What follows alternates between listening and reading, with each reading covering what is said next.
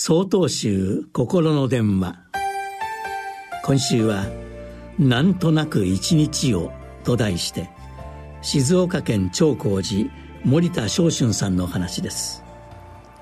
先日94歳の一人暮らしの方からこんなお話を伺いました。足腰は弱くなったけれどご近所の付き合いや身の回りのことはご自身でされていること。同世代の方の多くは亡くなり寂しくなったこと。そして今日という尊い一日を精一杯に生きて一日の終わりには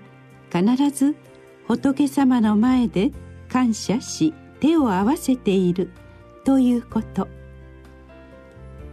私はその話を聞いてこの方が普段からにこやかでとても安らかなお顔をされている理由が分かったような気がしました。同時に私も長生きをすればこの方のようになれるのだろうかと考えました。曹洞宗を開かれた道元禅師はこの一日の神明は尊ぶべき神明なりと教え示されています。神明とはこの体この命のことです。たとえ一日だけであっても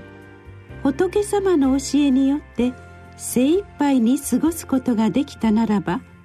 一生を精一杯に生きたことと同じである。だからこそ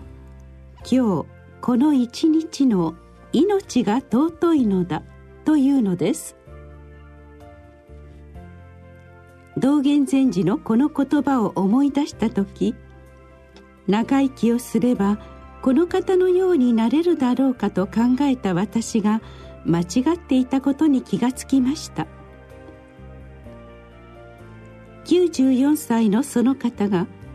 感謝して一日を安らかに過ごすことができるのは決して長生きをしたからではなくこの一日の命が尊いと心の底から思えたからに違いありません。